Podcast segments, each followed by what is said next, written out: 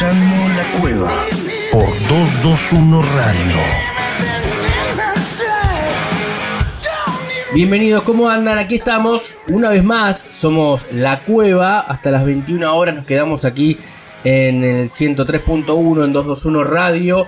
Hoy un programa completo, la semana pasada no estuvimos porque hubo fecha en la liga profesional, estuvo 221 Fútbol y aquí volvemos en el día de hoy, como siempre, en esta segunda temporada aquí en el aire de 221 Radio para hablar de música, para hablar de rock, para hacer entrevistas. En el día de hoy nos damos un lujazo, entrevistamos, escuchen quién entra en la cueva, Celeste Carballo.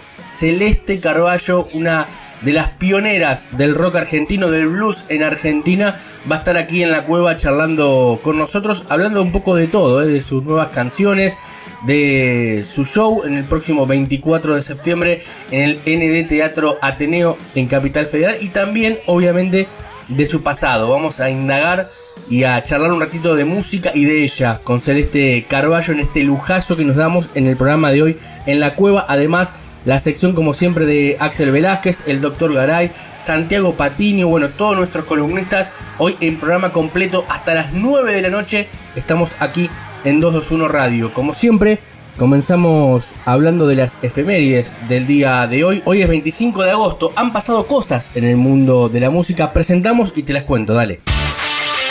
¿Querés saber qué pasó un día como hoy? Efemérides. Efemérides. En la Cueva Cultural. la Cueva.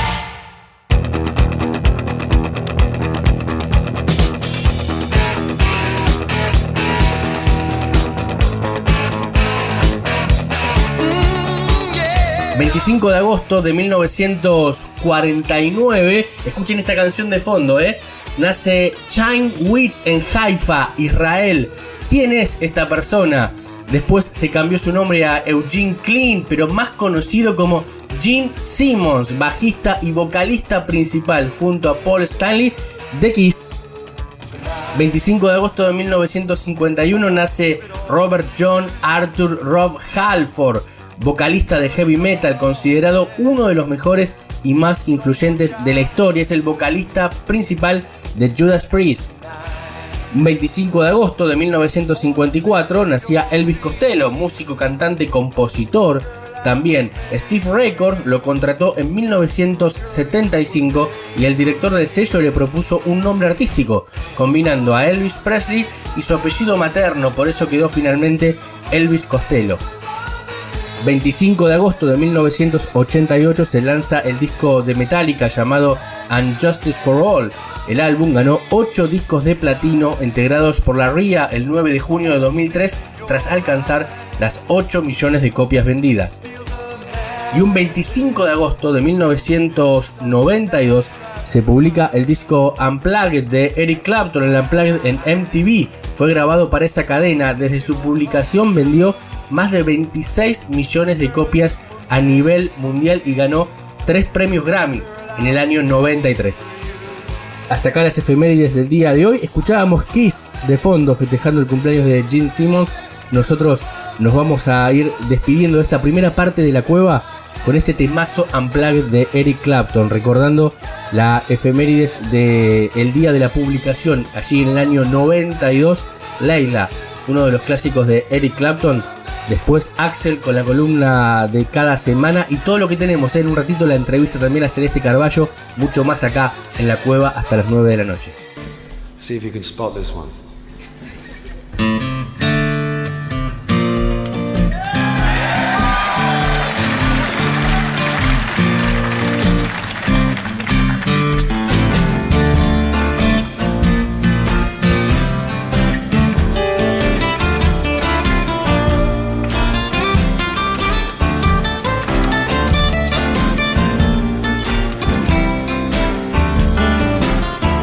Escuchando La Cueva. Animate a entrar.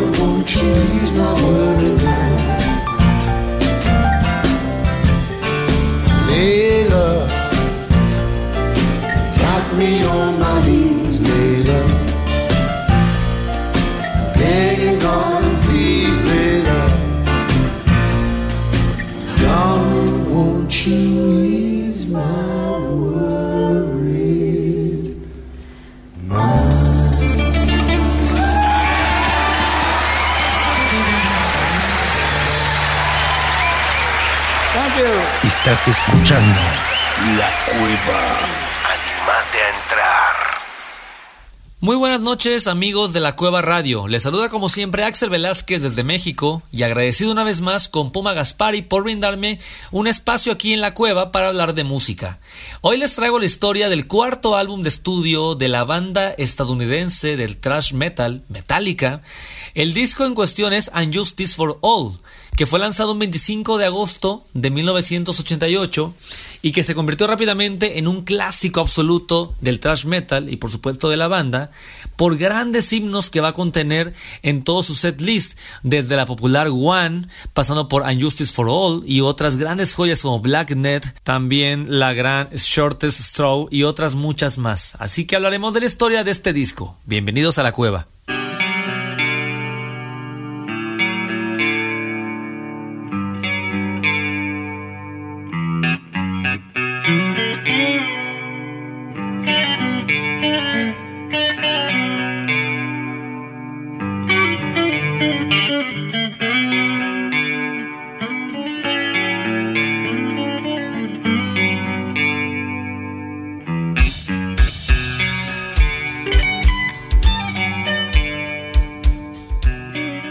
Para comenzar hablando de este gran clásico del thrash metal y de Metallica, hablaremos de cómo la banda lo produjo y cómo empezó la idea de, del sonido de este disco, que va a ser muy recordado por muchas circunstancias, además de sus grandes clásicos, sino también de cómo fue grabado.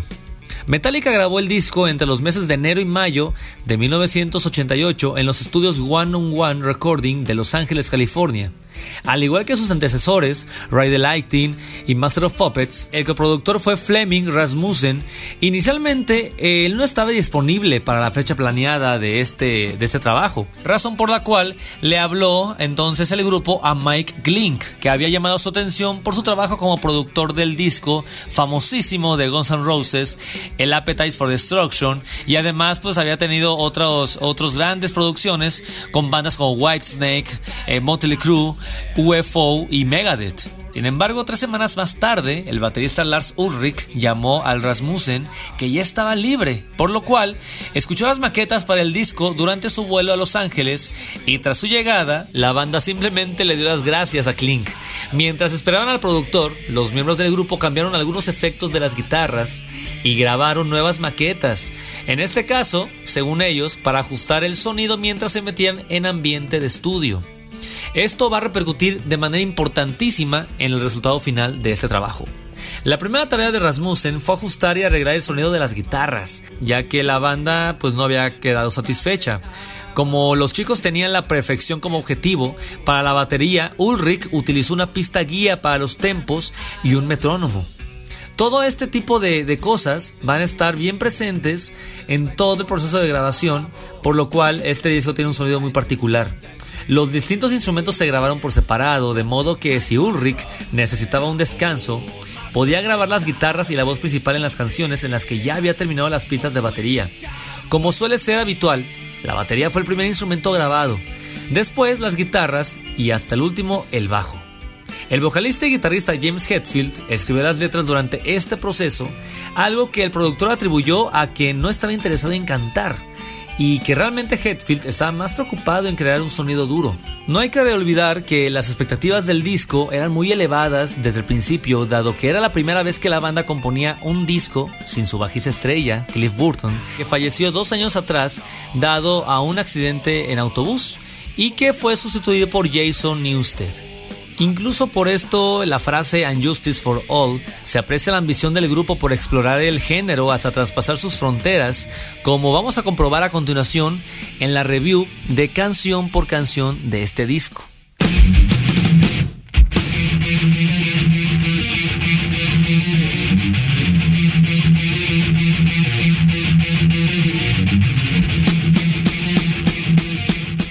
Lo que estamos escuchando es cómo arranca ese trabajo en Justice for All, cuya canción Blacknet se utilizaron guitarras puestas al revés y sobre grabaciones.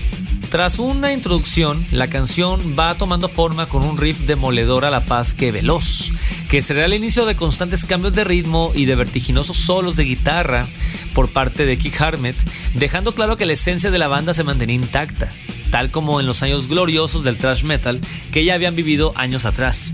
En cuanto a la letra, habla sobre la destrucción de la naturaleza como resultado del consumismo exacerbado y de la salvaje industrialización.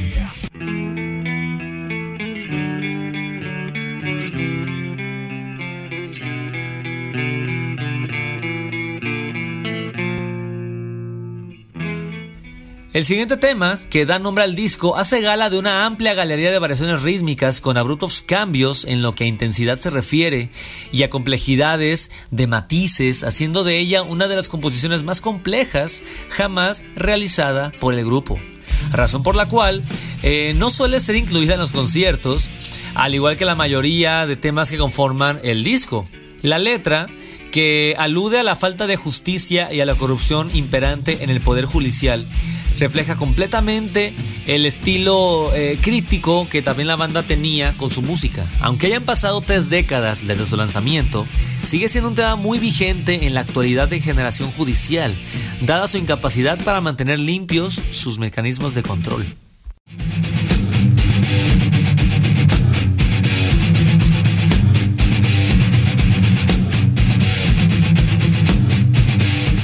Siguiente tema, Eye of the Beholder, es un tema que contiene un riff principal y que va tomando fuerza a medida que avanza la canción, el cual se mantiene imperturbable y también bastante inquieto hasta el estribillo y el puente, dejando paso a unos pasajes correctos que proceden de la guitarra y de los dedos veloces de Kirk Hammett, pero lejos del virtuosismo exhibido en los dos temas previos. De todas maneras, la canción fue editada como un sencillo sin embargo, pues no llegó a entrar en ninguna lista de éxitos, porque también pensemos en, la complejidad que la radio no podía pasar, siendo una, tendencia en la radio pop, en la forma en, pasar canciones. Pues Metallica no tuvo mucha suerte en, esto hasta tiempo después, sobre todo con el disco negro, pero eso es otra historia. De todas maneras, hablemos de que el título de esta canción proviene de la frase de la belleza está en los ojos de aquel que mira. La libertad reside en esas personas que ven las cosas de diferentes formas. Por eso cada estrofa de esta canción comienza con una pregunta que se responderá en los siguientes versos, de manera que se plantea como un diálogo introspectivo sobre diferentes sentimientos, sensaciones y dudas.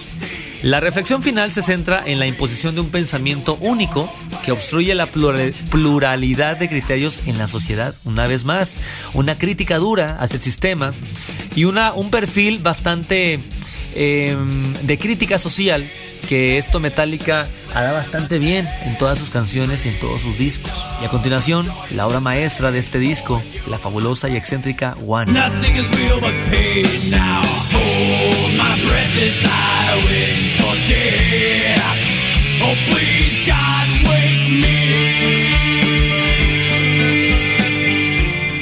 Esta canción, tras una bélica introducción, unos arpegios armónicos, solemnes y sosegados que se van apoderando de ella, y también el tempo se va acelerando paulatinamente a medida que avanzan los minutos, hasta que estalla convirtiéndose en un infierno sonoro realmente demoledor, formado por unos cortantes riffs que aparecen como metralletas en acción, combinados magistralmente con un doble bombo de batería de Lars Ulrich que parece ejecutado por el mismísimo demonio. La forma salvaje de la batería de Lars aquí sorprende muchísimo porque tiene una limpieza y una contundencia y sobre todo que de manera acertada le, imprime a la canción una fuerza como no, no hubiera podido ser de otra manera.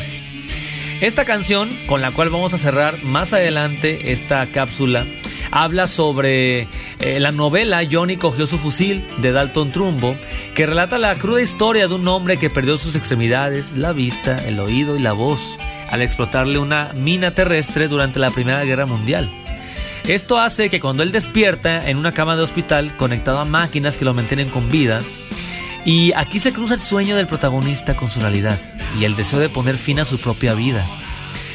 Esto, esto es una gran, gran obra de todo lo que es el rock bélico. Es una, es una eh, canción demoledora en su letra, en su significado, en cómo demuestra la cultura aberrante de, la, de los norteamericanos por pertenecer a las guerras, por protagonizarlas, sin importar lo que le pueda pasar a su gente.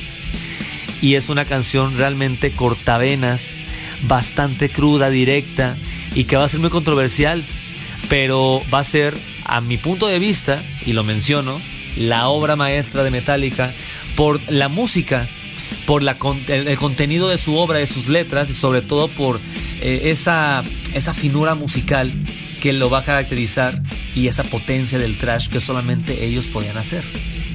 Después tenemos a la grandiosa The Shortest Straw.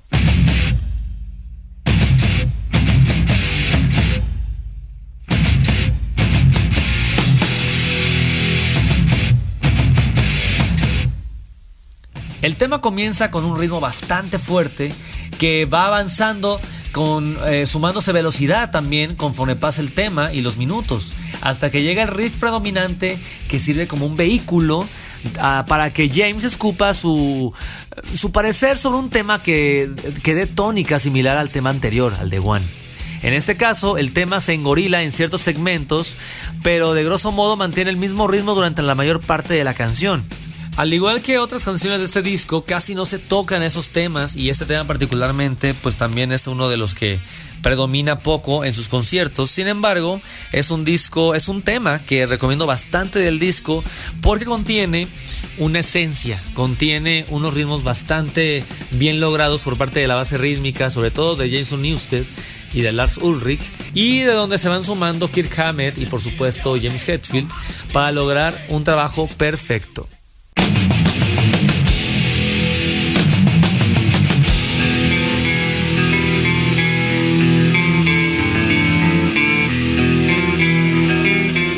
El siguiente tema, Harvest of Sorrow, eh, comienza con un ritmo bastante presente, insistente, que rápidamente da pie a una sección instrumental que volverá a sonar más adelante en el estribillo, lo que genera un contraste de sonidos bastante interesante a lo largo del tema.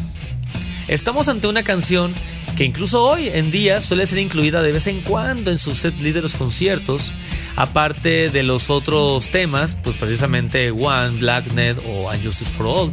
Pero en este caso, pues este tema comprende uno de esos momentos raros cuando le incluyen en sus tocadas. Tomada de su- de- de- del nombre de una, de una obra del compositor Rachmaninov, la canción refleja la historia de un joven que enloqueció hasta tal punto que asesina a su familia. Por otro lado, se ha rumoreado que esta letra habla del aborto y la esclavitud, aunque realmente son rumores y nunca ha sido confirmado por su autor James Hetfield. Así que recomiendo bastante esta canción por si no la han escuchado previamente.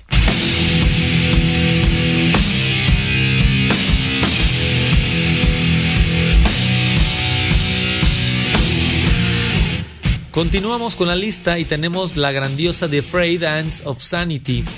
En particular es una de mis canciones favoritas de este disco, donde el riff inicial es la misma melodía que cantan los guardias del castillo de la bruja del oeste de la película El mago de Oz.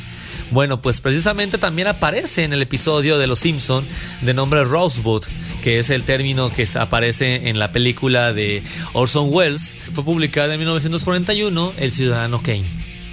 Algo que particularmente me gusta es que los arreglos de la batería y de la guitarra son muy complejos, por lo cual, también como las otras canciones del disco, han sido muy pocas veces interpretadas en vivo. La primera vez, imaginen, fue en Finlandia en el año 2014, quienes lograron que lo hicieran a través de los votos realizados para la gira europea By Request que la banda ofreció allá. Y como dato curioso, al igual que la canción anterior Harvester of Sorrow, esta canción también explora el tópico del desequilibrio mental que tiene una persona que padece esquizofrenia. Así que la letra oscura va describiendo poco a poco las diferentes sensaciones que el sujeto va experimentando en este padecimiento tan terrible. Recomendadísima para disfrutar una de las mejores secciones de la banda.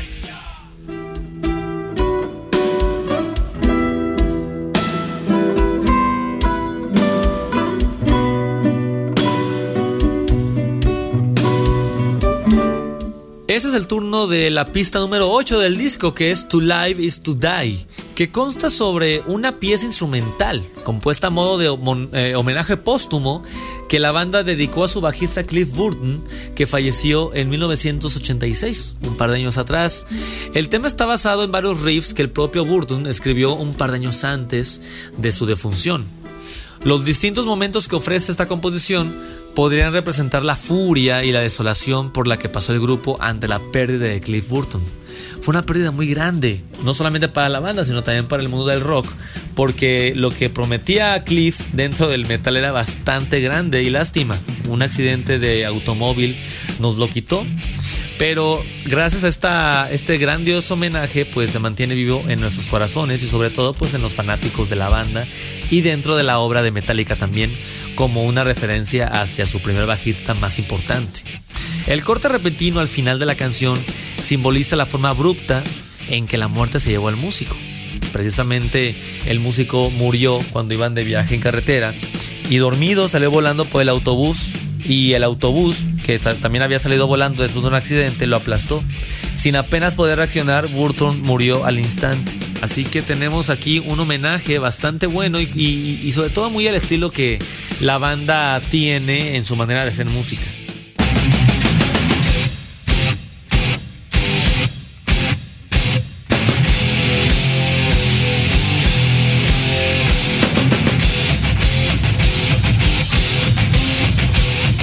Y en este caso tenemos el broche de oro perfecto para un disco grandioso como A Justice for All. Y esta es el tema Dyer's F, que realmente se trata de una de las canciones más inspiradas de todo el disco y también uno de los más veloces y contundentes de la carrera de Metallica. Nada más basta escuchar el doble bombo de Lars Ulrich, el cual hace acto de presencia en casi todas las estrofas y los riffs, y el solo de Kirk Hammett es de lo mejorcito de todo el disco.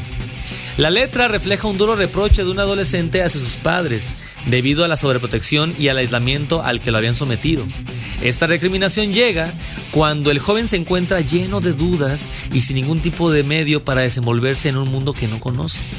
De esta moda tan catártica, Hetfield busca exorcizar fantasmas de su complicada infancia y el resultado fue bastante contundente para un disco excelente como el Justice for All. Celebremos un año más de este gran disco, para muchos el mejor álbum de la banda de la carrera de Metallica. Para otros, una lástima que el bajo de Jason Newsted no se escuche en ninguna canción prácticamente y que quedara muy enterrado en la mezcla y en la masterización. Sin embargo, esto es parte de la historia de cada banda, decisiones que ellos toman. Y en este caso, les salió un clásico bajo la manga.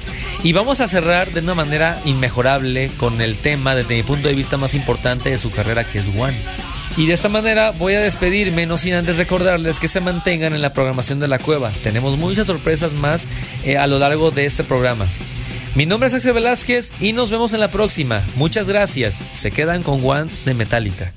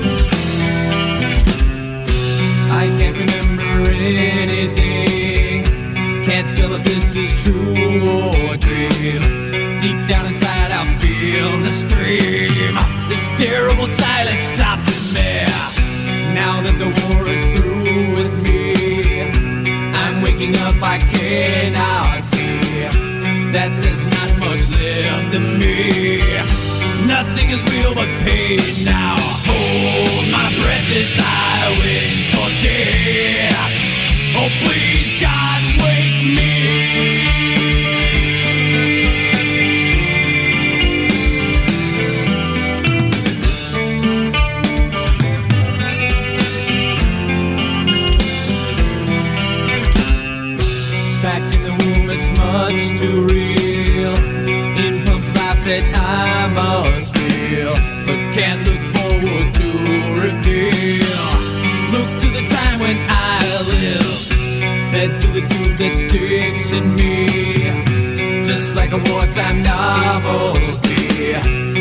to machines that make me be. Cut this life off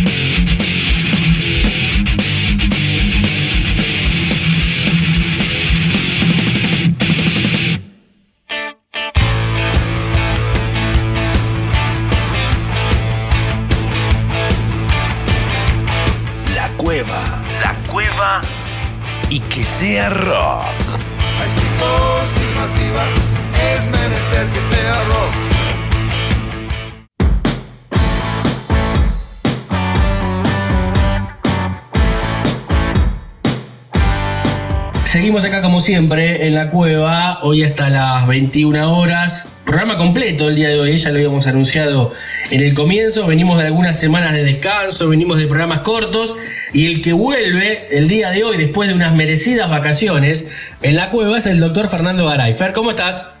Perfecto, Puma querido, acá de vuelta con las pilas recargadas luego de eh, circular, como diría el flaco Espineta, por las rutas argentinas. Claro. Este, una semanita ahí conociendo La Rioja, Talampaya y el Valle de la Luna en San Juan. Realmente recomiendo, ¿eh? Muy bien. Qué lindo recorrido metiste. En vacaciones de invierno, lindo recorrido.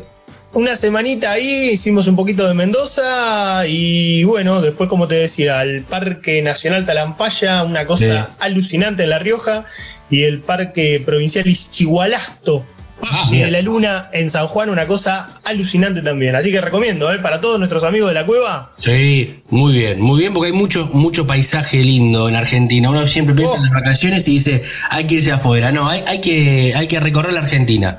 Recomendamos recorrer la Argentina. Realmente me sorprendió y fuera de jodas se lo recomiendo a todo el mundo Sí. porque es un lugar, a- son lugares alucinantes. Pero bueno, Bueno, lo que y- nos ocupa. Y lo Ahora nos lo que nos ocupa. siempre con música, imagino. ¿Descubriste algo nuevo en estas Siempre. en estos viajes? siempre con música. Este, bueno, generalmente en esos viajes uno anda escuchando algo más folclórico, pero bueno, nosotros acá más rockero es nuestro, Bien. nuestra paleta acá en el programa La Cueva, ¿no? Así que siempre andamos este, chusmeando un poco los rankings de Inglaterra, del Reino Unido, porque bueno, ¿no? La cuna del rock desde la época Sí, de claro. los Beatles y los Stones, uno siempre así agarra y chusmea y pispea, a ver qué, qué, está, qué está sonando, a ver qué, qué, qué banda de rock hay. Hace unos programas, recordemos, las Wet Leg, el grupo de chicas. Terrible ese grupo de chicas. O sea que después, después, que, después que hablamos de la columna, tuve uno- unos días que la escu- las escuché muy seguido. Porque viste, quedás, quedás envalentonado con las cosas también, ¿eh? Sí, bueno, entonces este eh, nos, nos copamos en ese momento con las Wet Leg. Eh, y bueno, nos da para chusmear un poco de dónde son la- los grupos, ¿no? Y ahora, bueno, encontramos a los Foals, Sí. a los Foals, otro Foals. grupo, otro grupo inglés, Foals, que significa potros, los potros. Los potros, mira. Foals son Sí. los potros. Este, no el potro Rodrigo, sino No, estos son más de claro. rock inglés. Nada, esos son los, Este, potros. Y bueno, y como siempre, como, como con las wet leg que chusmeamos un poco de dónde son, que eran de, de la isla, eran ellas, ¿no? Claro, de Bright, ¿no? La isla de Bright. Exacto. Claro, Lo de- recuerdo. donde era el, el- el- el festival, festival. famoso, y entonces eh, siempre nos ponemos a chusmear. Y bueno, los Foals son de Oxford. Mirá, ahí está la, gran universidad de Oxford. Exactamente, entonces ahí, ahí, ahí chusmeamos que están 100 kilómetros al norte de Londres, del Sí. noroeste, y que es la universidad más antigua del mundo de, Claro. de habla inglesa. ¿Sabes en qué año fue fundada la Universidad de A ver, Oxford? ¿qué año? 1096. 1096. 1096. Más de, más de 1200 años, tiene una locura. 1200 Mil años. ¿Viste, tiene. eso- viste esos viejos edificios como, como Harry Potter, ¿viste? Como el colegio de Hogwarts. Claro, como Hogwarts, como Hogwarts. de, de Harry Potter, bueno. Esos Estos son, estos son de. Estos son de, de Oxford, los, vos. los Foals. Así que bueno, han sacado su séptimo disco, Sí, que es el que trajimos hoy para compartir. bien. Life is yours, como podríamos traducirlo como La vida es tuya. Sí. 11 canciones. Bueno, ellos hacía tres años que no sacaban un disco de estudio, ¿no? En el vos. 2019 que habían sacado dos, eh, que se llamaba Todo lo que no sea salvado se perderá, podríamos traducirlo. Mirá vos. Ah, que, que hicieron parte 1 y parte 2, ¿no? En, en ese caso. Exactamente, Mm. a principio de año sacaron la parte 1, que llegó el número 2 del ranking, y Sí. la parte 1 después, la parte 2 llegó al número 1. Así que son un grupo que la viene pegando en cuanto a crítica, en cuanto a ventas, y bueno, y a nosotros después picamos, escuchamos y vemos si nos gusta o no, y este nos gustó. Entonces, por Sí. eso hacemos todo ese filtro Muy y bien. esto es lo que traemos para compartir con nuestros, Muy bien. con nuestros amigos de la, de la cueva. Me gusta mientras, mientras nos metemos de lleno en este disco y en esta banda que para algunos es desconocida, nosotros vamos descubriendo, ahí va sonando una de las canciones de fondo de este disco, ¿no? Exacto, exacto, muy bien, muy bien, como siempre, atento nuestro señor operador, que está con 2 AM, Mm. eh, ahí donde van a empezar a, los que no lo conocen, a, a detectar este, este sonido de, de los Foals, este 2 AM, es la curiosidad este tema A ver. 2 AM, uno de los singles de, de difusión del disco, Sí. ¿Sabes que lo- dónde lo grabaron? Pero No. antes de que se pudriera todo, en Kiev lo grabaron. En Kiev, mira, en Lo Ucrania. grabaron antes de que llegaran, antes de que llegaran, Los bombardeos. antes que llegaran los chumbos, estaban ahí grabando los FOA en el video. Este, así que bueno, 2 AM. El trae 11 temas, Mm. eh, 11 canciones, y como les decimos, ya llegó al número 3 en la lista de mm, discos vendidos en el Reino Unido. El trío, ahora trío, porque acá hay una curiosidad. Ellos eran quinteto, ¿no? Sí. Y ha- hace unos años eh, el bajista Walter Herbert se fue Sí. y ahora, el año pasado, eh, se fue el tecladista. Eh, Lo ¿y, cual- y- y- y quién, y quién hace los bajos? No tenés, no tenés el teclado y no tenés el bajo. ¿Qué pasó ahí? Claro, claro. No, bueno, ellos se, se pusieron músicos eh, sesionistas y Claro. también ellos agarraron un poco el, el teclado y el bajo, Sí. pero lo cual nos recuerda a un viejo, esta situación nos recuerda a un viejo disco de Génesis.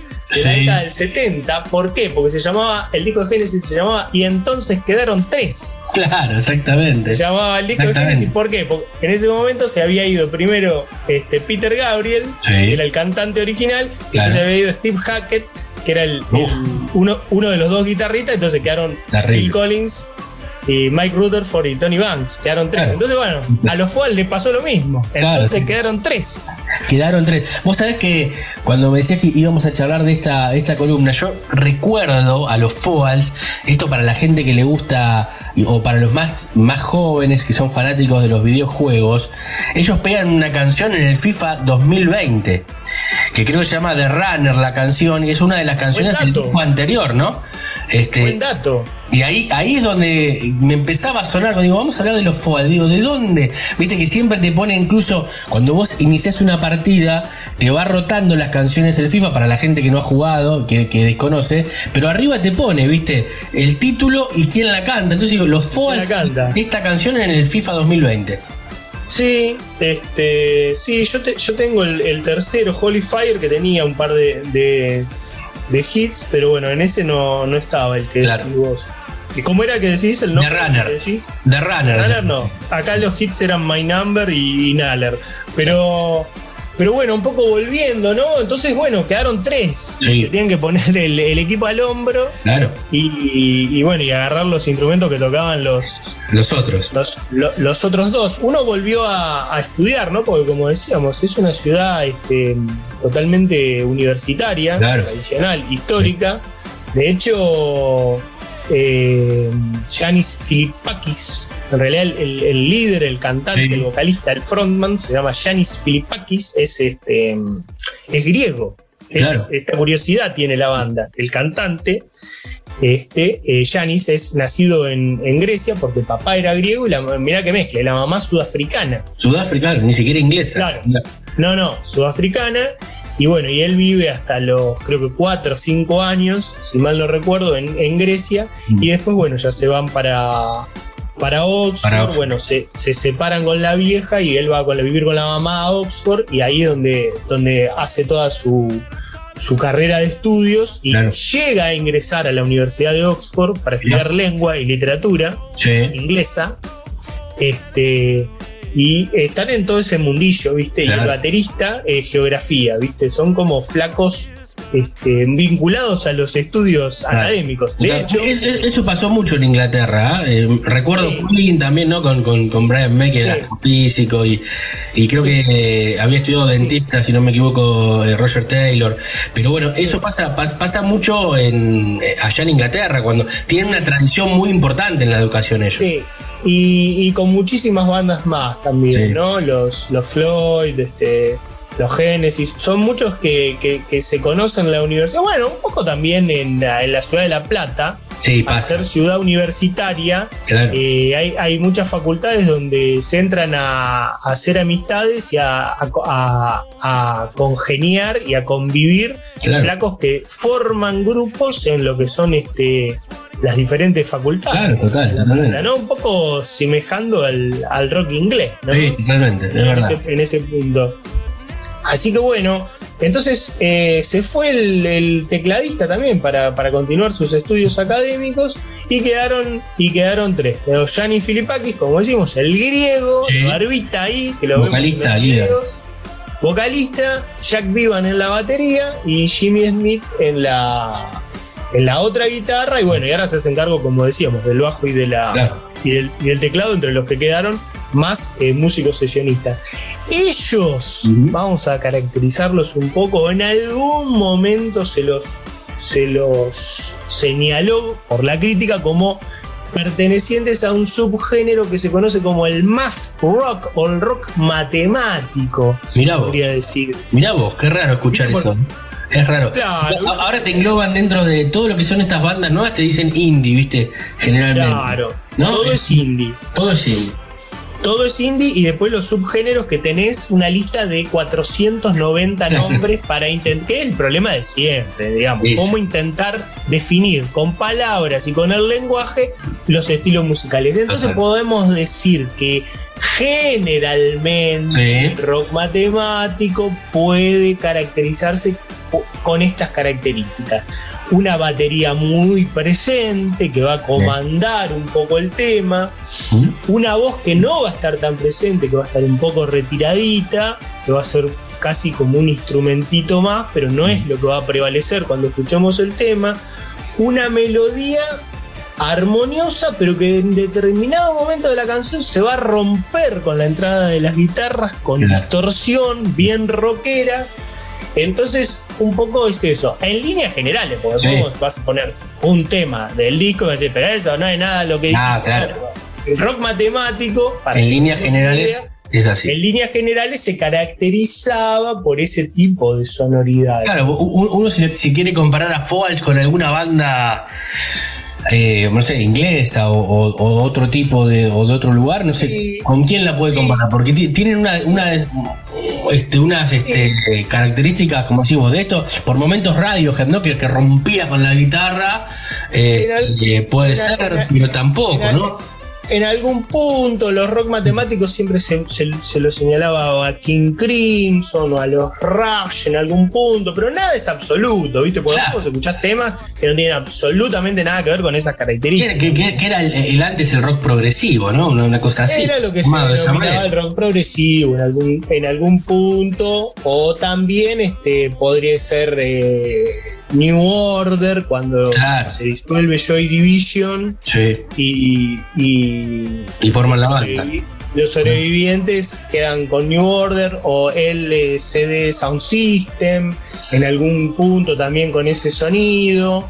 Este, bueno, ahí entonces el, el más rock de los de los Fobals. En este disco, ¿qué es lo que vamos a escuchar? Ellos lo que comentaron así por ahí en algunos reportajes, Sí. por ahí no, nos colgamos a leer de la prensa de la prensa británica. Sí. Y te van a decir como que tenían ganas de nuevamente armar un disco bailable con energía para ir al pub y pedir una pinta y que esté sonando esto y que, que muevas la patita y que si te dan ganas de, de moverte un Claro, poco. suena a veces Sí. un, poco, un poco más pop que rock, en realidad, ¿no? Claro. Es una cosa así, más suave, ¿no? Exactamente, pero que no deja de tener su, su onda hacia, hacia la pista de baile, digamos, Claro. hacia, hacia, hacia lo, hacia lo bailable, ¿viste? Sí. Ellos, ¿viste? Tienen toda la, toda la tradición del rock inglés, ¿viste? Son décadas y décadas, entonces uno, ¿viste? los escucha y, y- y te viene a la mente, como te decía, New Order, los Sí. Simple Minds, los Smiths, Total. ¿viste? Es como que como que ellos les- se les va formando una capa de sedimentación desde Claro. Beatles y Stones pasando por Pasa que tienen tan, tantas influencias, tanta data musical ahí para tomar que vos es, es tremendo. Es tremendo. Claro. Y al mismo tiempo, ahí está el chiste. Decís, y a ver, estos qué onda nueva le ponen. Claro. ¿Cómo lo puedo hacer sonar? Todo eso que tengo en la cabeza, ¿no? ¿Cómo, cómo lo puedo hacer? Y, para no sonar como una banda de cover, ¿viste? Total, claro, Para, exactamente. no so- para hacer un aporte, ¿viste? Que, que tenga un poco de, de, de color propio, de originalidad, que te distinga de todos los, los, los grosos que, que los prece- precedieron, ¿viste? Claro, sí, exacto. exacto. Este, bueno, ellos estuvieron algunas veces acá. hay muy- Hay una anécdota. Sí. La primera vez que tocaron, vos fíjate, la primera vez que tocaron, ¿dónde tocaron? En el Monumental tocaron la primera vez. ¿En serio? No de los Claro. primeros. De. Claro, exactamente. Te- abrieron eh, a los Red Hot Chili Peppers, Mirá. Pero tuvieron una, un debut eh, accidentado. Esto ¿Por fue en qué? 2011, este, porque se les intoxicó el baterista. Se les intoxicó el baterista y tuvieron que agarrar a, a uno de los asistentes, Plomo, que también es músico, viste, que les gusta, Sí. y, y le pasaron todos los temas la noche anterior al dice, bueno, o sea, aprendételo que mañana tocas en River. Terrible, terrible. Eh, después tenían pro- después tenían programada una presentación este, en un boliche ahí en la trastienda, pero la tuvieron que la cancelaron y después pasaron unos años y ya sí vinieron y tocaron en el Teatro Vorterix, Ah, llenaron bien. y, y la, ro- y la rompieron, ¿viste? Sí, pero pero me causaba gracia la la cuestión de dónde debutaron y lo que pasó, ¿viste? Qué locura, en serio. En el lugar más, en el lugar uno de los lugares, el lugar más grande, Sí, claro, más emblemático. Del el batero el primera vez que tocas, el batero intoxicado y un plomo reemplazándolo. No, bueno, no te puede pasar todas juntas. Nada, nada, es increíble, es increíble. Pero mirá qué historia, mirá qué historia. O sea que ha- han estado aquí en Argentina y bueno, ahora seguramente, bueno, pero Vortex es un buen teatro, hay mu- muchas li- lindas bandas que van para Vortex. ¿eh? Sí, ti- ti- Tiene ese estilo de, de público y de también de Sí. lugar, ¿no? Para llenar un lugar así. Sí, es, es difícil imaginarse para nosotros estas bandas que, por ejemplo, ellos tienen, este es su séptimo disco y todos han rankeado, como te decía, alto. Este, este Claro. está tercero en el ranking, llegó al lugar número 3 y todos no han bajado del top 10. Ahora, cuando uno dice gira internacional y ponerle la posibilidad que venga, ahora está muy difícil con el cambio, pero ponerle Sí. que vengan, decís, ¿dónde los ubico? ¿Qué Claro. audiencia? ¿Para qué tamaño está hoy Claro. tocar Foals, por ejemplo? Claro. Una banda inglesa que ya tiene un nombre, digamos, y una trayectoria. ¿A dónde está en capacidad, digamos? Y es como un interrogante, ¿no? Te la debo los productores que, Sí. que traen, ¿eh? Claro, sí, sí, sí, es un laburo, es un laburo. Ellos saben muy bien, manejan muy bien la, la industria, ¿no?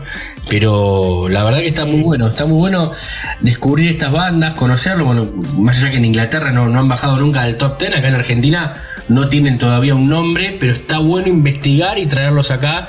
Bueno. es lo que están mandando las listas de afuera. Bueno, viste, es lo que te digo, viste, hay un poco una tradición de, de nosotros, la, la gente que escucha rock y bueno, todas las, las fusiones un poquito que se van armando a, eh, al costadito y chusmeamos, viste, chusmeamos Claro. los rankings, chusmeamos un poco los, los medios ingleses para decir, bueno, a ver quién está... ¿Quién, sacó, quién sacó disco nuevo? ¿Quién, quién está rankeando bien? Y, viste, ahora te da la posibilidad de, de escuchar música online, viste. Sí, total. Vas y probás, viste. Ah, mira, me gustó, ¿no? Exacto. Así que, así que bueno, entonces los potros, Esos potros, foals. este, esperemos que no les pase como la letra del Indio Solari, los potros que se mueren, se mueren potros sin galopar, ¿no? Sin galopar, sigan, ¿eh? claro, exacto, exactamente. Esperemos que galopen Claro. eh, los, los foas, el, el- el muchacho Filip, Filipakis, el griego, la banda del claro. griego. La banda del griego, es la famosa banda del griego. Parece una banda, parece un título del diario y la banda, la banda del griego volvió a atacar, ¿no? La banda, del, la banda del griego volvió a, a hacer un atraco. Así que bueno, eso es lo que les traje. Espero que les guste. Ahora para, para cerrar, eh, mira, Wake Me Up se llama, es, forma parte, bueno, con recién pasábamos 2 AM, ¿no? Un poco de cortina. Bueno, Wake claro. Me Up, fíjense, tiene, tiene las, todas las características de un tema de, de los Falls. Escúchenlo y síganle la, la onda porque realmente está, está muy copado. Bueno, Fer, fantástica esta, esta recomendación de Foas. Nos vamos con esta canción.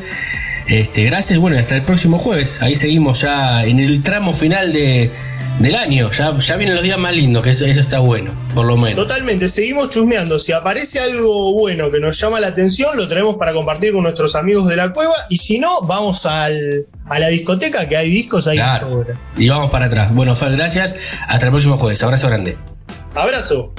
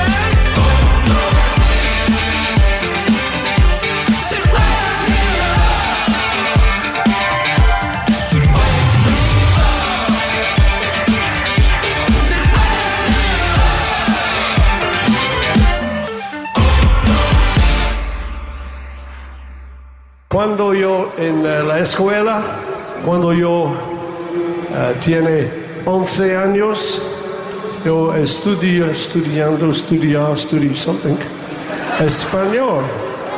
Naturalmente, amigo, sí. Hey. La cueva. La cueva. No somos iguales al resto. Y te vas a dar cuenta. And this is what I learned. Tres conejos en un árbol tocando el tambor. Que sí, que no, que sí lo he visto yo.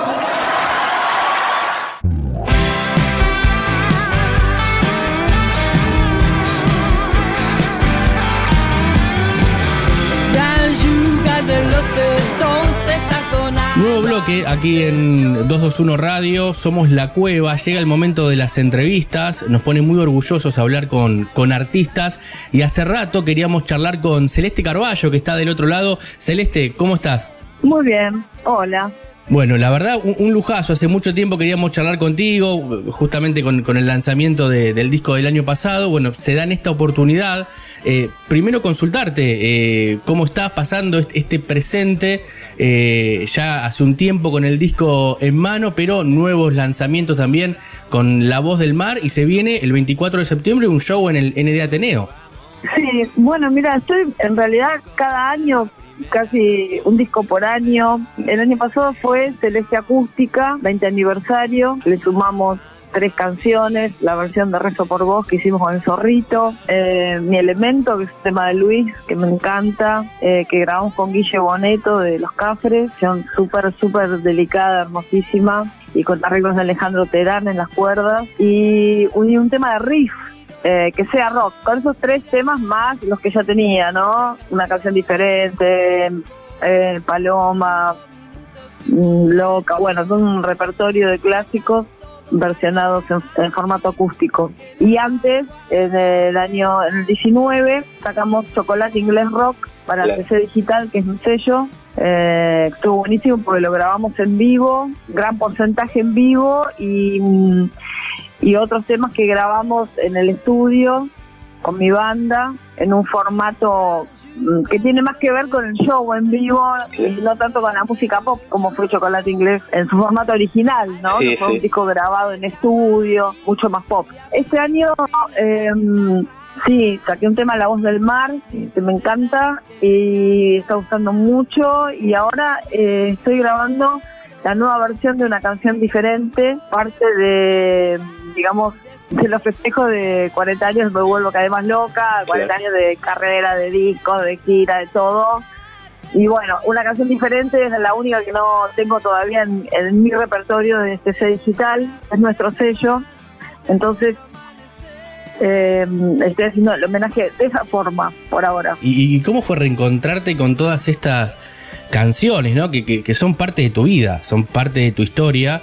Eh, lo hiciste con Celeste Acústica, 20 años de, de un discazo, más allá de esto que, que- agregaste con las colaboraciones, estas tres canciones nuevas, los arreglos de Alejandro Terán, que estuvo ahora, ahora justamente con el tema de, de Cerati Sinfónico, también es algo maravilloso, ¿no? Imagino cómo fue meterte de nuevo en eso. Ese disco lo grabó después de Celeste Acústica. él. Sí, mira, eh, fue importantísimo reunirme con ese disco, con ese material el año pasado, con la banda, ensayar ese formato, porque si bien los temas los venimos tocando, porque obvio, porque son clásicos y los venimos tocando, pero en un formato más eléctrico, distinto, ¿no? Y estuvo bueno, fue un buen entrenamiento para nosotros, la gente en el show lo super aceptó, reventamos el teatro, estuvo buenísimo, hicimos otras funciones este año en febrero, estuvimos en Cojín Rock, en Quilmes Rock, tocamos un montón ese repertorio, la verdad que un montón. Nunca pensé que lo iba a hacer, porque veníamos después de la cuarentena, todos guardados, mucho Zoom, mucho Zoom por acá, Zoom por allá, pero nada de ensayar en vivo ni tocar. Yo estaba totalmente fuera de training, así, totalmente fuera de training, pero salió el disco y, me- y me tuve que poner las pilas y eh, bueno, en un mes nos pusimos a ensayar nos metimos en la sala de ensayo con la banda a full a sacar todos esos temas, más Lucille también. Lucille es un- blues que escribí eh, en honor de la guitarra de Gran B.B. King. Claro, el nombre de la guitarra, sí, claro. Claro, el nombre de la guitarra es Lucille y cuando bueno B.B. King voló al cielo bluesero, yo pensé inmediatamente en su guitarra y escribí ese blues en la bemol, por supuesto, y, mm, y bueno, y subió en plena cuarentena y explotó. Ese tema entró en mi top 5 de Spotify al poquito tiempo, cosa que es wow alucinante al lado de Confío, al lado de una canción diferente. Se subió al podio la canción solo porque casi no tuvo no tuvo show de presentación porque cayó la cuarentena. Mm. Tuvo un par de lives ahí en Instagram, nada más. En Claro. Instagram que es arroba celesblue. Pero fue lo único que tuvo. O sea que la gente lo descubrió, lo aceptó y lo subió. Y, y bueno, tocamos eh, todo ese repertorio y mm, las canciones siempre están, lo que cambian son las versiones. Cuando vos grabás un disco, bueno, tenés todo el tiempo, tenés toda la tecnología, tenés toda la tranquilidad. Ahora, cuando vos tenés que poner ese mismo material, ese arreglo, ese mismo arreglo del tema, como suena, ¿no? En un escenario, el trabajo es diferente, el trabajo es más arduo. Eh, es otro producto totalmente. Un, un disco es un producto, un show en vivo es otro producto diferente. Y otra forma de trabajar, un poquito más intenso. Y nos vino muy bien, nos gustó, porque nos probamos que sí, que vamos bien. Hace Claro. siete años que tocamos con la banda, con, con el gaita, Gonzalo Lates en la viola, que es un capo absoluto.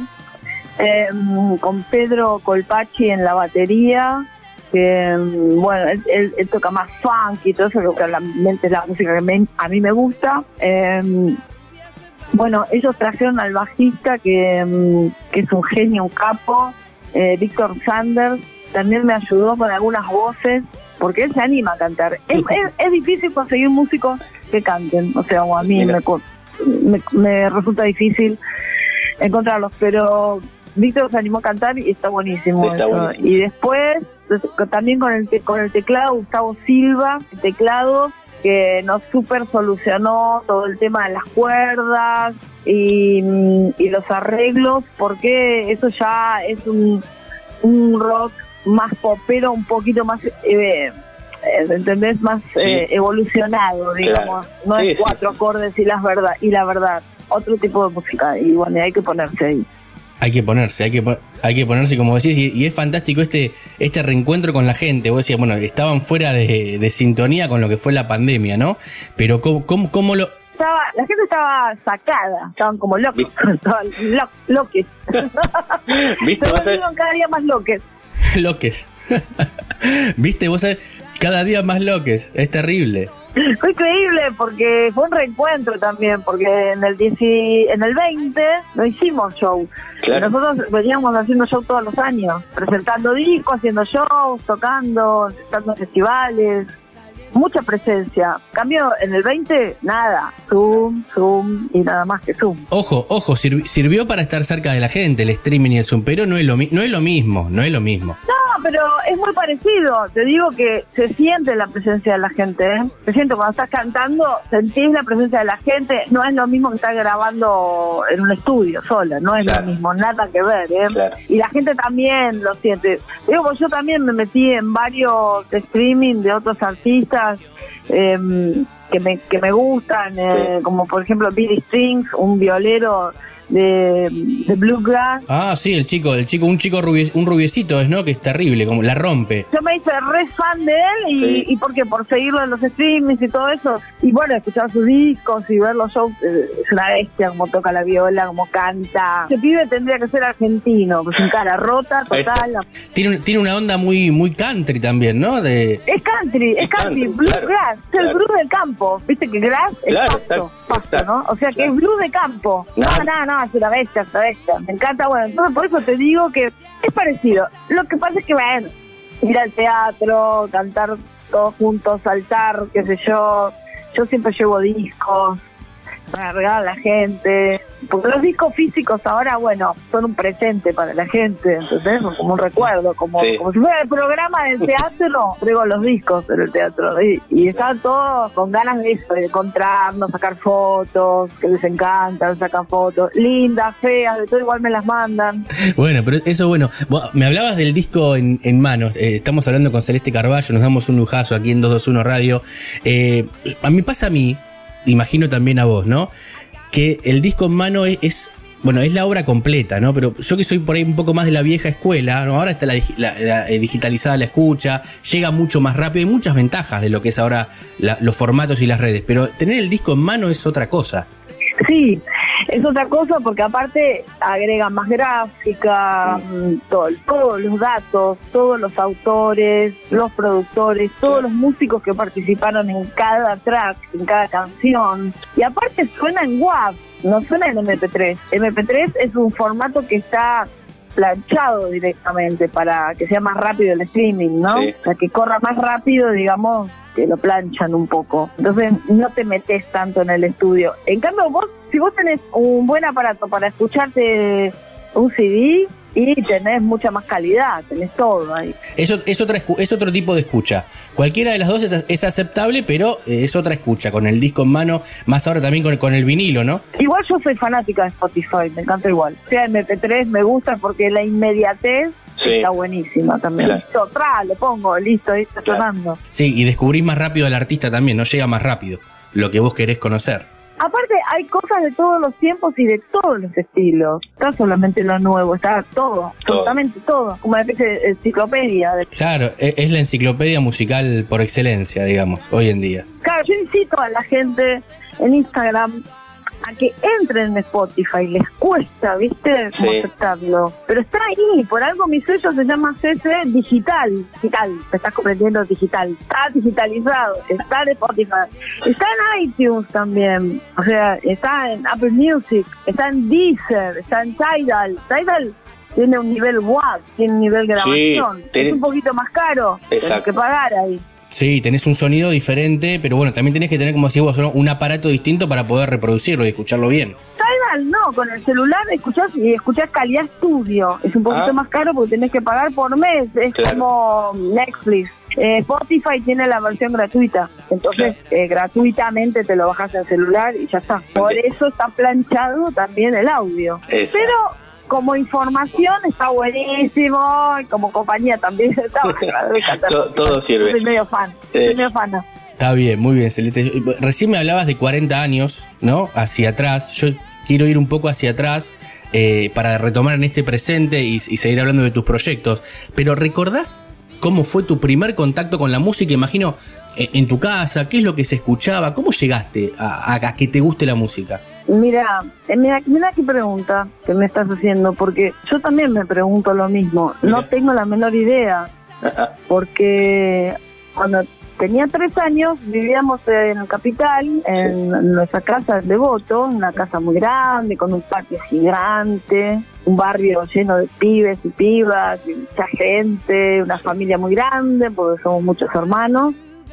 Y yo hacía recitales en el patio de nuestra casa a los tres años, cuatro años. Cantaba canciones que inventaba, que inventaba porque Sí, no, no sabía canciones. Inventaba canciones, venían todos los pibes del barrio y los entretenía una hora cantando. Y, y no había un registro previo, Claro. no había nadie famoso que hiciera música ni nada en mi familia. Pues sí, pero en ese momento no. Y toda la vida canté, toda la vida me gustó la música, toda la vida escuché música, toda la vida, sí, o sea, no sé, ya vengo así, vengo Claro. de otra vida. Ya en otra vida eh, tuve música seguro. Exacto, por eso venía la, la- la reencarnación en otra vida, es verdad. Y, y- y- y- y no recordás entonces que, que escuchaban en tu casa, que escuch- o se escuchaba la radio. En ese momento, eh, no, a los tres años no, no Claro. recuerdo nada, nada. Solo, solo me acuerdo de estar ahí en un escenario que inventábamos con mi hermana, robando una manta de la cama a nuestros viejos, lo pusimos de telón. Todos los pibes llenando el barrio con sus sillitas de mimbre, sentados esperando que abriera el telón y cantara. Y mi hermana preguntándome, ¿qué vas a cantar? ¿Yo sabés?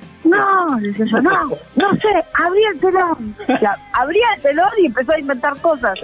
Ahora, después lo que se escuchaba era toda tipo, todo tipo de música popular, la radio siempre encendida, la radio que ponía solamente música, música, música y música todos los días, todas Claro. las radios siempre.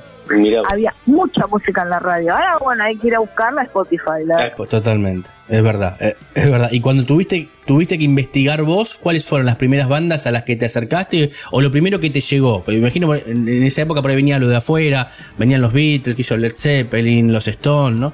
No, los Beatles, los Beatles, eh, yo tenía cinco años, en los bailes que hacía mi prima, tenía los discos, eh, pero no, eh, mi adolescencia, la banda era Papos Blues, otra cosa. fuera, de afuera Hendrix, los Rolling Stones, o sea, Rolling Stones, Hendrix, Papos Blues, rock, blues, siempre. Siempre, si- siempre. ¿Y, ¿Y recordás el primer disco que compraste? ¿Tenías la plata en la mano? ¿Fuiste? ¿Qué te regalaste? Sí, me compré un disco que había sacado John Baez, que se vendían discos simples en ese momento, con dos canciones, ¿no? Claro. Un disquito chiquito. Ella había grabado Let It Be de Beatles. Había grabado una versión de Let It Be y, y otra canción que era como un hit de ella que no me acuerdo el título. Pero a mí me había gustado la versión de Let It Be y me lo compré en una disquería que estaba en la esquina de mi casa. Mirá vos, justo ahí en la esquina, justo ahí en la esquina. Qué linda época esa de... Yo me, yo me la pasaba ahí mirando los discos, ¿no? Claro. Claro, bueno, pero fue... Es, es importante toda esa data musical que fuiste agarrando de chica, de adolescente entonces, con la disquería en la esquina de tu casa, esa época... toda la vida, toda la vida canté. En el colegio, en la escuela primaria también cantaba, en el colegio secundario cantaba. eh. Y después hice todo el secundario en el Tomás Guido de San Martín, eh, acá en provincia de Buenos Aires, en, en San Martín, y había un coro. Y bueno, y la profe me había puesto a mí de solista del coro. Y bueno, aparte de zafar de las clases de física y de matemáticas, digamos que cantaba tangos, blues, porque también cantaba, nos hacía cantar un blues Mira. en inglés y cantaba tango y me acuerdo que en, en todas las fiestas del colegio era venía alguien venimos a buscar a Celeste para el coro plena clase de matemáticas me salvé vamos chao Te, salvó- te salvó del secundario la música, increíble, de, de lo más duro, de, de lo más feo. Claro, por eso, a mí me, me salvó de matemática, ahora lo único que después me la llevé, estaba en segundo año de psicología y todavía debía matemática de cuarto, pero irme al coro. Igual la di, la di después, la di, la di. Ah, la- muy bien, muy bien, muy bien, Celeste. ¿Y, y siempre fue la música? ¿Hubo ot- otra pasión similar en tu vida? ¿Algo que se asemejó y- o, o que te hubiera gustado ser? No sé si, si, si que me hubiera gustado hacer porque yo condicional no lo uso jamás. Bien. Jamás uso eh, esa conjugación, no va para mí. Pero algo que siempre me apasionó es la literatura, leer. Leer, leer, leer, leer muchísimo, escribir y escribir, escribir también, muchísimo. Bueno, bien, bien, bien, bien con eso. Sie- sie- siempre ligado a lo que es el arte y la, la escritura, la música, siempre por esa rama, digamos. Más que nada la comunicación, ¿no? Porque yo soy autora de canciones costumbristas, o sea, yo estoy contando una realidad. No soy una tipa poética de imágenes o de cosas que no existen, Claro. eh, o de cosas muy, muy encriptadas. Yo hablo no bajo lo, bajo las- los mensajes a tierra a la realidad Eh, me gustan las películas costumbristas me gusta la literatura costumbrista me gusta Gabriel García Márquez ¿entendés? porque él se mete en la Colombia real eh, ¿entendés? Eh, me gusta todo eso y, y eh, y eso quiere decir que me gusta la comunicación Totalmente. Sí, al- alguna vez dijiste que tus canciones eh, pintan el alma humana, ¿no? Sí, no sé si el alma humana o, o- o- o el día a día, el día a día en tu barrio. Pinta tu aldea, pinta tu aldea.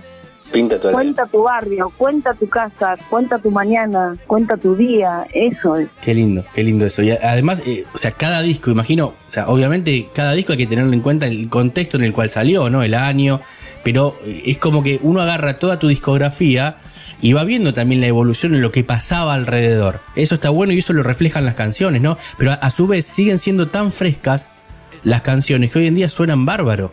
Mira, ayer justamente estoy haciendo una entrevista en la radio y estábamos charlando, bueno, empezamos escuchando Lucil y pegado pusieron un tema de Celeste y la generación y no sabes lo bien que sonaba. ¿Viste? No sabes lo bien que sonaba ese disco. Hicimos la producción con Charlie, ese, ese disco lo, lo produjimos con Charlie, pero, pero pero pero ese disco tiene una impronta muy muy fuerte, todo Sí. grabado, músicos todos tocando en vivo, todos juntos, ¿entendés? Cero máquinas, cero, cero presupuestos altos, compañías multinacionales, ni nada de eso. Y, y es eh, alucinante ese disco, Celeste y la Generación. Es increíble, es increíble ese disco, es cierto, es cierto. ¿Y ¿Te sentís un poco referente del, del rock argentino y, y en el rol de la mujer como, como artista? Me cuesta esa macro mirada, ¿no? Me cuesta alejarme de mi día a día y verme así en una distancia, en una macro distancia. Yo voy caminando con zapatillas por la tierra, ¿entendés? O sea, no, yo vivo el día a día, no, no, yo hago música, yo soy una persona, soy una persona, soy un ser humano. Como dice el tema ese español, solo soy una persona. Nada más simple que eso, ¿no? Claro, yo, yo soy una persona que ama la música, que estudia.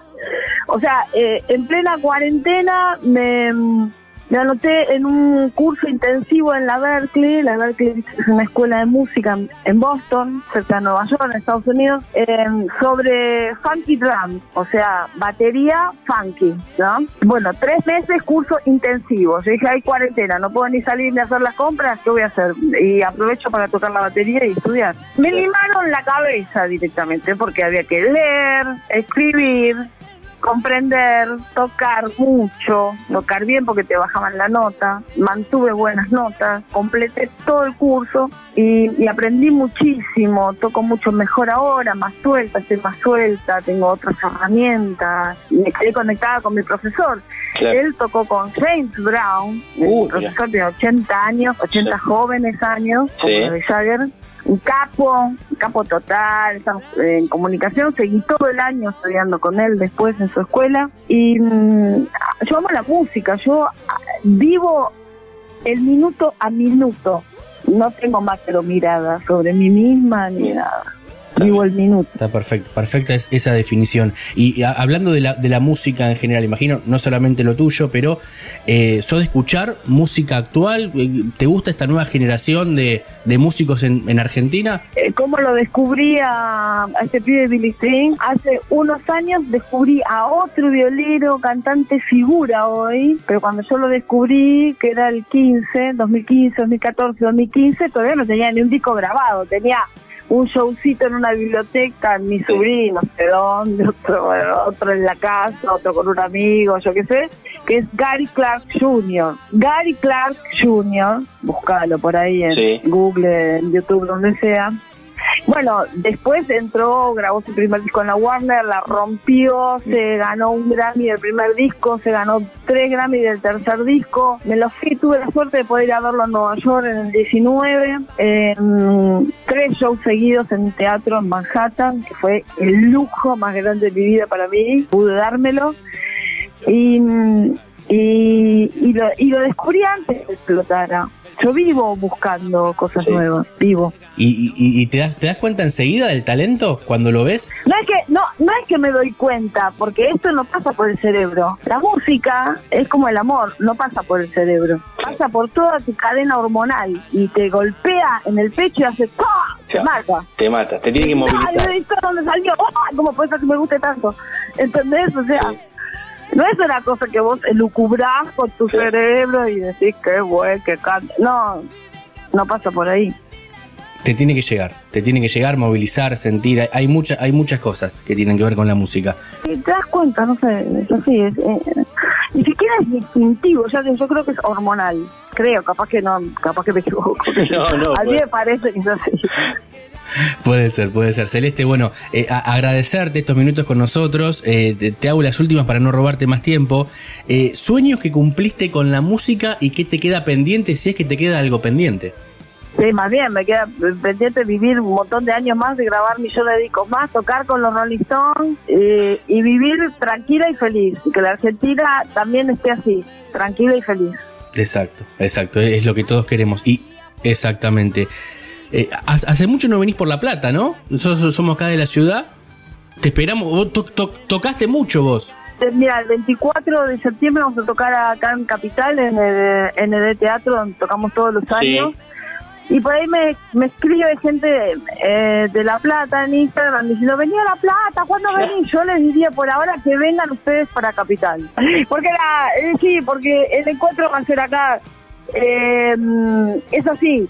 Eh, vamos a la realidad, vamos a la realidad, vengan. Exacto. Y adem- además el 24 de septiembre, siempre ahí por la fecha de tu cumple. Siempre tocas ahí vos. Y porque la primavera me encanta, es, es eh, el renacimiento de todo, está buenísimo, eh, se reinicia un ciclo de energía, de vida, los días se alargaron, no hace tanto frío, está buenísimo, hay que moverse. Sábado, el 24 de septiembre, estamos en el, en el DEC, está ahí cerca del 9 de julio, cerca del obelisco, les queda el toque Zona Sur también, que pueden venir. Bueno, ahí está realizada la, la invitación. Igualmente te vamos a esperar en La Plata, que tocaste mucho en tus inicios acá en la ciudad. Eh, Celeste, agradecerte. La verdad que un gustazo. Hace mucho queríamos charlar contigo. Lo mejor para todo lo que viene.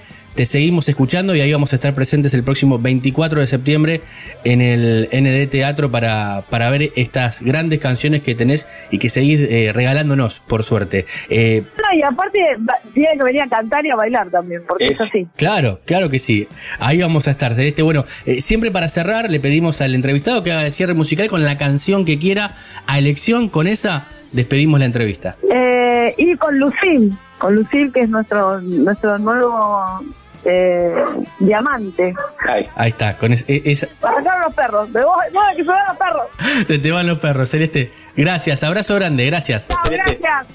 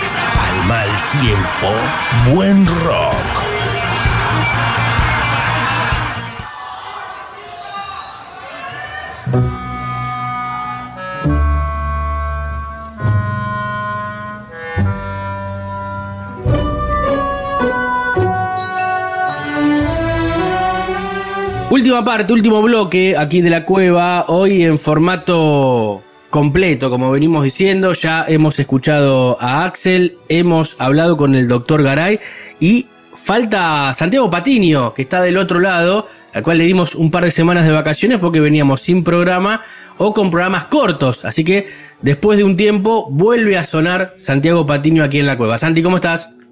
Nah, igual tenés que decir la verdad, vacaciones de aire, porque en el medio se siguió trabajando Sí, y bueno. seguimos armando, armando contenido. No, no, contenido, con- contenido, obviamente contenido para, para la cueva, cobertura, estuviste viendo a, a Cifret allí en, en Niceto, estás manejando muy bien el TikTok, no, estás, estás, estás laburando muchísimo, pero no te escuchaba la gente al aire, ese es el tema. Entonces, no- cuando no te escuchan es al verdad. aire piensan, ¿qué pasa este muchacho? No está, está en las toninas, piensa la gente, no sé, se fueron.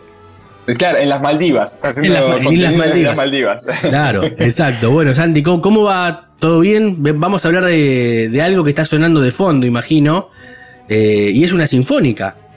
Es una sinfónica y este programa me gusta mucho porque lo hacemos obviamente desde el corazón, entre amigos, en familia, pero aparte porque nos damos el gusto de tocar distintos estilos, distintos géneros, historia y no quedarnos solo con el rock. En este caso podríamos decir que tiene un poco de rock, de rock, perdón, tiene más pop, pero sobre todo sinfónico, como vos lo decís, exactamente porque salió el 14 episodios sinfónicos de Cerati en lo que fue este, este jueves 11 de agosto pasado, Claro. donde, donde Gustavo hubiera cumplido, bueno, 63 años, que lamentablemente partió hace unos años, y la novedad en este álbum, 14 episodios sinfónicos, a diferencia de que ya se había alargado, eh, de que contaba con 11 episodios sinfónicos. Tenés un Claro. plus en este que también sale en formato vinilo y demás, y es parte de lo que escuchábamos recién en el arranque, por ejemplo, con Lisa en formato sinfónico, eh, de- uno de los, de los temas que salió como single Sí, de este álbum, que es, bueno, un poco eh, rememorar el concierto que Gustavo dio en lo que fue el Auditorio Nacional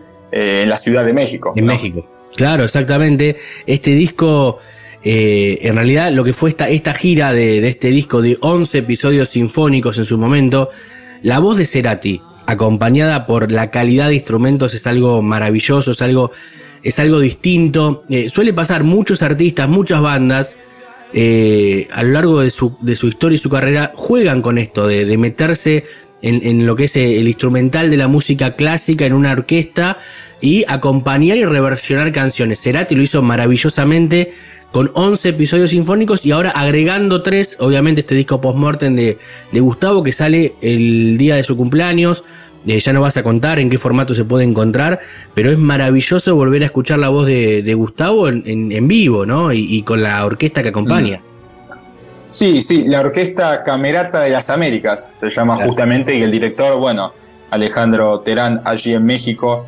Es muy interesante lo, lo que marcás porque, a ver, decir que mm, Gustavo Cerati era un gran guitarrista y sobre todo un gran cantante, Sí. una muy buena garganta, la verdad que es una noticia vieja, no, no es nada Claro. nuevo lo que contaríamos, pero es muy interesante ver cómo lo aplica en este caso, porque él siempre tuvo esa cosa melosa y erótica en la voz, Claro. y cómo lo aplica ahora con el sinfónico, digamos, donde se deja entrever más aún ese color y esa característica de la voz, que es una voz tan particular y que no se asemejaba ni se parecía a otras.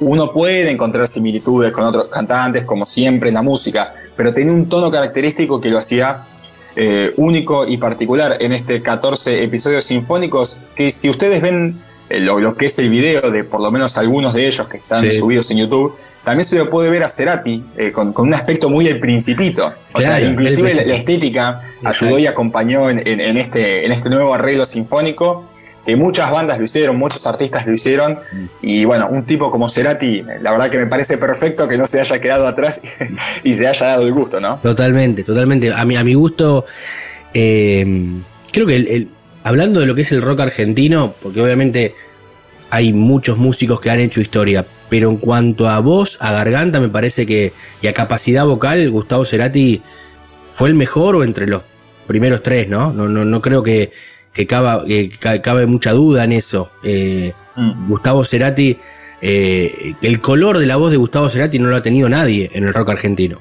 No lo ha tenido nadie. Mm. Y me parece que adornarlo con esto es algo, algo fantástico. Además, como decís vos, la obra se luquea completa. Es el look, es la música, te entra por todos los sentidos. Está buenísimo que la gente pueda ver, como decís vos, buena recomendación en, en YouTube, porque no solamente escuchar, sino ver lo que está sonando. Porque mucha gente que, que viene del otro, de otro palo, no está acostumbrado a escuchar ese tipo de instrumento, dice, bueno, ¿y ahora qué es lo que está sonando? Bueno, Mm. está bueno mirarlo también. Sí, lo interesante también es como que ahí hay un, un doble juego, digamos, no una disyuntiva, pero algo interesante que es también un poco la, la gracia y la magia de la radio. Sí. Es esta cosa de escuchar y uno dice, bueno, a ver, esto es en México, me imagino la orquesta, me imagino a Gustavo Cerati como el principito, como Sí. dijeron, a ver dónde están ubicados los chelos, dónde están ubicados algunos vientos. Claro. Entonces es un poco jugar con esa mística y esa magia que obviamente cuando uno después ponga YouTube y lo ve, dice, bueno, esto era, en esto se plasmó, y ahí es muy interesante también ver la, la distribución de la orquesta, la postura de, de Cerati, que es un tipo que, a ver, si bien era un, un gran frontman, un gran showman, obviamente, Sí. no era un Axel Rose que corría revolando los pelos, Ah, obviamente, porque claro. no era el estilo, pero sí siempre se movía con la guitarra y todo. Y es, es muy interesante ver cómo en, en este sinfónico, pese a que incluyeron temas, por ejemplo, Persiana Americana, Signos, Sí. Canción Animal, que son más movidos, cómo mantiene esa, esa postura, esa cordialidad y, y una cosa más serena, ¿no? Total. Má- má- Más, serio, en este, en este caso está- eh, sinfónico. Él está quieto, parado al frente, es como si fuera el director de la orquesta, ¿no? Pero quieto, ¿no? Claro, claro. No tiene mucha. En realidad lo que hace es que, que- que trabaje todo lo que es la, la parte sonora y, y él jugar con la voz, ¿no? Con, con los distintos tonos, los colores de su voz, cómo sube, baja y, y cómo también respeta la entrada de cada sonido, de cada instrumento. Es algo maravilloso. Es, es un disco. eh, a mí me había pasado en su momento con 11 episodios sinfónicos, ahora con tres canciones más. Es un disco para disfrutarlo desde otro lado. Eh, a ver, yo pienso, ¿no? No es un disco para escuchar si venís tomándote el micro y, y justamente tenés que viajar parado, escuchando Spotify y decir, medio raro, ¿viste? Tenés que tener una, Sí, tran- sí, sí. una, tranqui- una tranquilidad, encontrar un lugar, un sillón, acompañado de una buena copa, de un buen trago, si querés, eh, Mm. para disfrutarlo completo, ¿no? Obviamente, después podés escucharlo de, de cualquier manera, pero para No, es que ahí disfrutarlo completo, encuentra- tenés que poner un contexto. Es que ahí para mí siempre está la, la gracia y el sentido, no una cuestión de decir la música pasa a ser más o menos importante, sino la dedicación que vos le, vas, que vos le das, perdón, y de qué manera te llega en base a cómo lo estás escuchando. A ver, por ejemplo, yo sé que tanto a vos como a mí nos encanta Bowie, por ejemplo. Sí, es un tipo completo, artísticamente, estéticamente, musical, como quieras. Yo, por ejemplo, hoy más temprano est- estaba viajando en colectivo. Y, y me puse Bowie, escuchaba, y el mismo tema que, que- que escuché, que era, formaba parte de, de la época de Space Odyssey y demás, el, el mismo tema que escuché en el, en el colectivo, llegué a mi casa, me lo puse de vuelta porque me gusta mucho, obviamente, y ahí dije, pará, esto me pega distinto en el colectivo, Exacto. claramente. Exacto. Me senté cómodo tomando Exacto. algo y es otro efecto. Exacto, no es un disco para limpiar la casa, viste, La- que, que pongas, No, el no. Disco, que pongas el disco de fondo y bueno, me limpio, en, dos horas me limpio la casa, no, no porque claro. llega un momento que tenés que, que sentarte en el sillón y, y decir, no, pará, acá no, no, me, no me motivo ni con el blem ni con nada, no puedo pasar un trapo, pero la verdad que es algo, algo fantástico y, y- y en esta canción que nos vas a hacer escuchar, que es una canción que ya estaba en el anterior, ¿no? Se puede apreciar eh, todo esto que estamos hablando, cómo es la entrada de cada instrumento, cómo son los espacios y los tiempos que Gustavo Cerati maneja también en este, en este gran disco y en esta gira que hizo. Mm. Sí, escuchen un poquito de esto, que en la opinión que tenemos tanto Damián como yo, es la canción y la pieza en donde más se destaca el arreglo orquestal. Esto es Corazón del Ator, Gustavo Cerati, 14 episodios sinfónicos. Suena así. Un señuelo. Hay algo oculto en cada sensación. Ella parece sospechar, parece descubrir en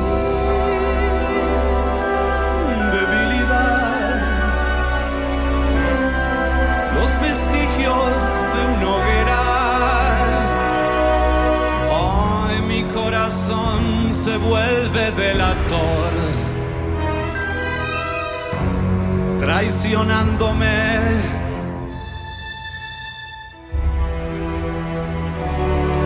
Por descuido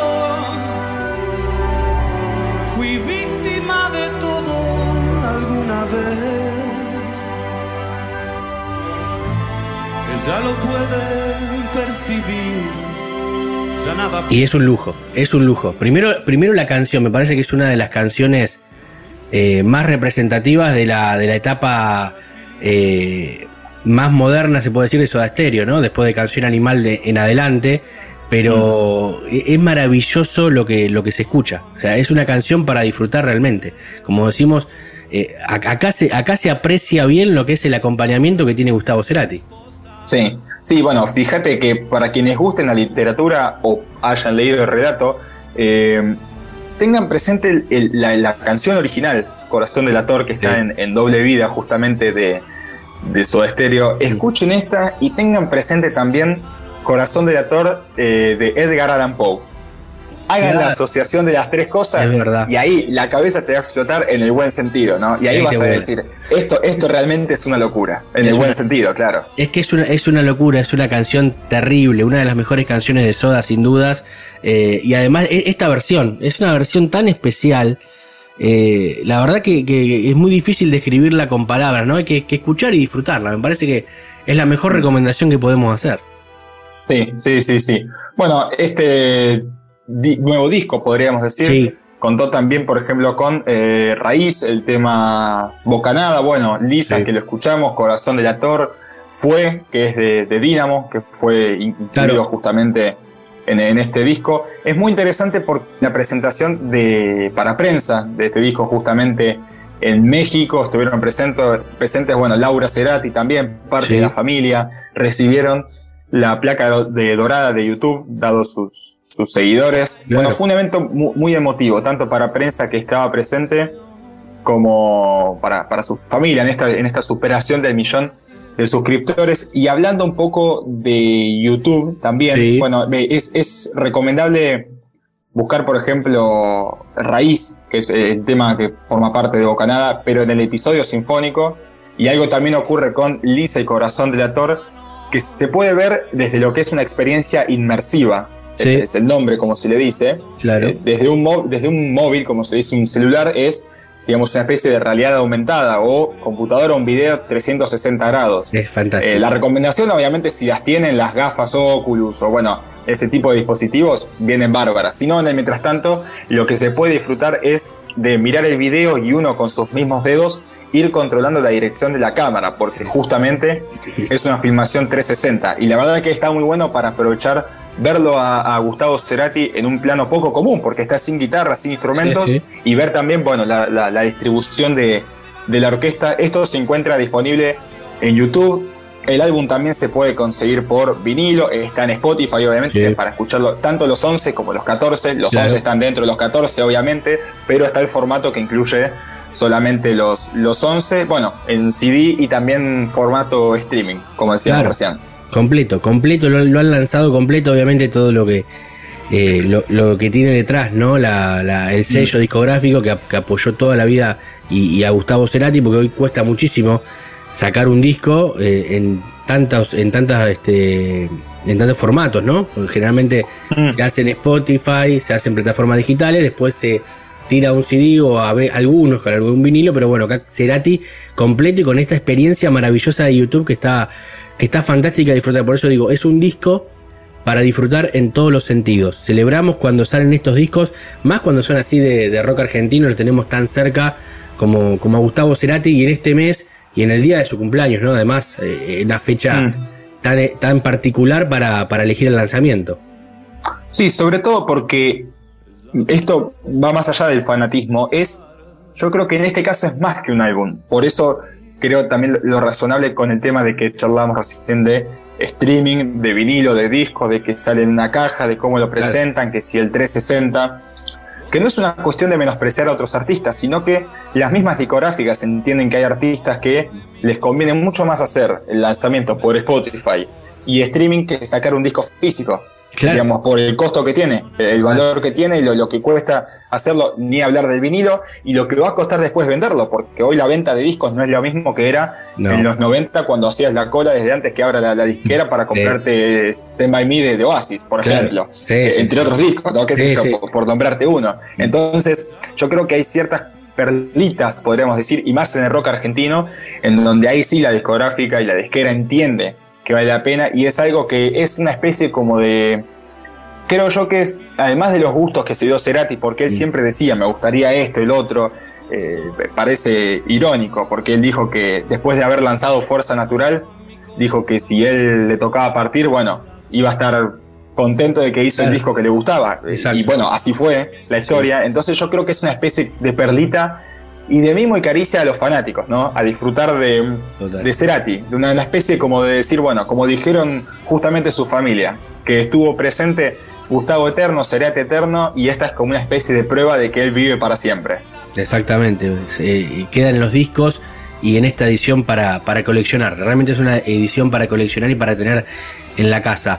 Eh, Santi, fantástico el disco que nos traes, nos encantan estas cosas, más cuando salen eh, cosas de, argentinos, de rock, más allá que también nos vamos a veces por otros lados, pero acá como decimos, rock, viene un poco de reggae, también lo metemos, viene pop, lo metemos, bueno, eso, eso está bueno y, y en esta sección hablamos de todo. Eh, ¿Con qué nos vamos a ir entonces? Escuchando una de las canciones de este gran disco. una de las canciones y una de las nuevas a comparación de los 11 episodios sinfónicos. Este temazo que lo interpretaba Richard Coleman en este último homenaje que le hicieron a Soda en el Gracias Totales. Sí. Esto es Hombre al Agua en los episodios sinfónicos. Gracias Dami, hasta la próxima y muchísimas gracias a todos los oyentes. Hasta el próximo jueves. Abrazo grande.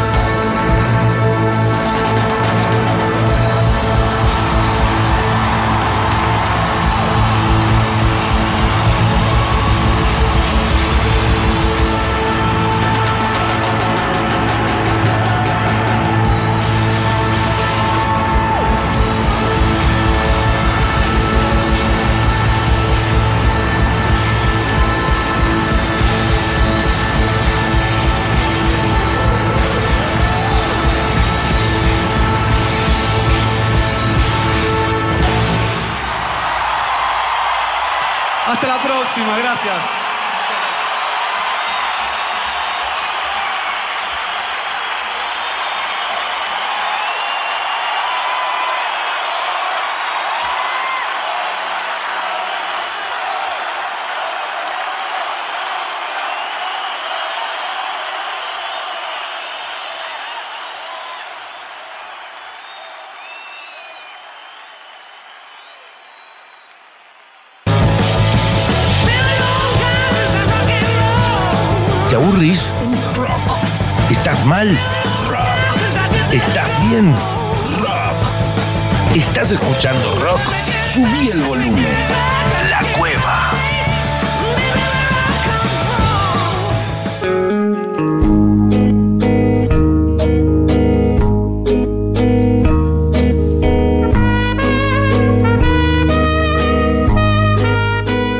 Escuchábamos recién de Gustavo Cerati, gran columna de Santiago Patiño, gran programa hemos tenido hoy eh, con la entrevista de Celeste Carballo, la columna de Axel, también del doctor Garay, recién Santiago Patiño, bueno, muchísimo, rápido, rápido, porque nos estamos despidiendo como canta Enrique Bumburi, al final ya nos vamos, rápido la agenda de este fin de semana, mañana día viernes 26 de agosto, Ronin a las 20 horas en Espacio 44, Lucas Upstein, un poquito de stand-up en Teatro Bar La Plata a las 9 de la noche, Susana Vaca también 21 horas en el Teatro Coliseo Podestá, El Reproche, esta obra de Víctor Hugo Morales a las 21 horas también en el Teatro Metro aquí en la ciudad de La Plata, Tercer Perro, 9 de la noche en Teatro Abierto de Big Mountain, 21 a 30 en Teatro Dínamo, Inestable, esta gran obra de Sutotos a las 11 de la noche en el Teatro Estudio de La Plata. En sábado, ya el 27 de agosto, Estelares, ¿eh? van a tocar en el Teatro Ópera a las 20 horas.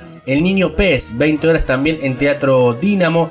Desnudos, esta obra muy famosa, recorriendo en 20-30 horas el Teatro Coliseo Podestá. Connie Ballarini, 9 de la noche en el Teatro Bar La Plata. También La Nona, esta obra de Tito Cosa en Teatro de la Universidad a las 9 de la noche en día sábado. Y Connie Ballarini que va a repetir dos funciones el mismo día, 21 horas y 23.30 en el Teatro Bar de La Plata para cerrar con Esquina Libertad a las 12 de la noche.